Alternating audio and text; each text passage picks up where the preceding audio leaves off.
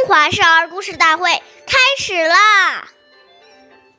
岁月易流逝，故事永流传。大家好，我是中华少儿故事大会讲述人郭文波。我今天给大家讲的故事是《面子谦奸妇》第十一集。面子谦是孔子的学生，小时候经常受继母的虐待。冬天到了，继母的两个儿子穿的都是棉衣，而密子谦穿的却是鲁花做的棉衣。有一天，父亲刚从外面回来，见到正在干活的面子谦，冻得发抖，而另外两个儿子却面色红润。父亲很生气，以为面子谦偷懒，就用鞭子打他，鞭子把棉衣抽破了。露出散乱的鲁花，父亲明白了真相，要把继母赶走。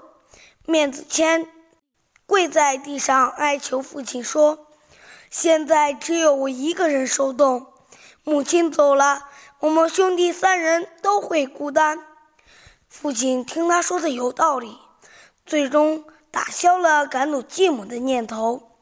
下面有请故事大会导师。王老师为我们解析这段小故事，掌声有请。好，听众朋友，大家好，我是王老师。我们把刚才这个故事给大家进行一个解读。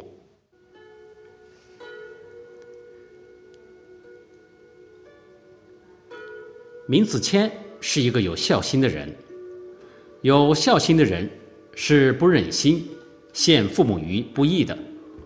纵然遭到责打、虐待，也无怨无悔，不能使父母一错再错，铸成大错。无论我们规劝谁，都要建立在对方对我们有很深信任的基础之上，而这个信任绝对不是凭空而来的。你必须要在长期的相处中，时时观察对方的需要，然后。真心的去关怀与付出，才能赢得别人的信任，进而再在适当的时机进行规劝，才会有效果。谢谢大家的收听，我们下期节目再见，我是王老师。